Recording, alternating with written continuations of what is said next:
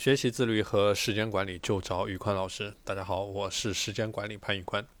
今天这期节目，我们来聊一聊如何去做好自律的健康生活。其中有四个点：第一，要有一个良好的运动的习惯，比如说你每天坚持二十分钟的有氧运动；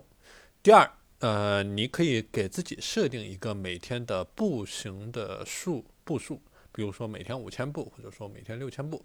第三，控制好饮食，不要去暴饮暴食。很多人喜欢暴饮暴食，每天喝酒、撸串、火锅、烧烤，不要暴饮暴食，多吃一些蔬菜瓜果，其中以蔬菜为主，或者说以低加工的这种果蔬为主。第四，坚持喝水，每天要养成多喝水的习惯，而不是说你渴了喝水，同时你喝水的时候也不要去喝一些碳酸饮料。好了，今天的内容就和大家分享到这里。大家如果想学习自律和时间管理方面的知识，欢迎添加我的微信 p a n l e o n 一九八八 p a n l e o n 一九八八，我是时间管理潘玉官，我们下期节目再见。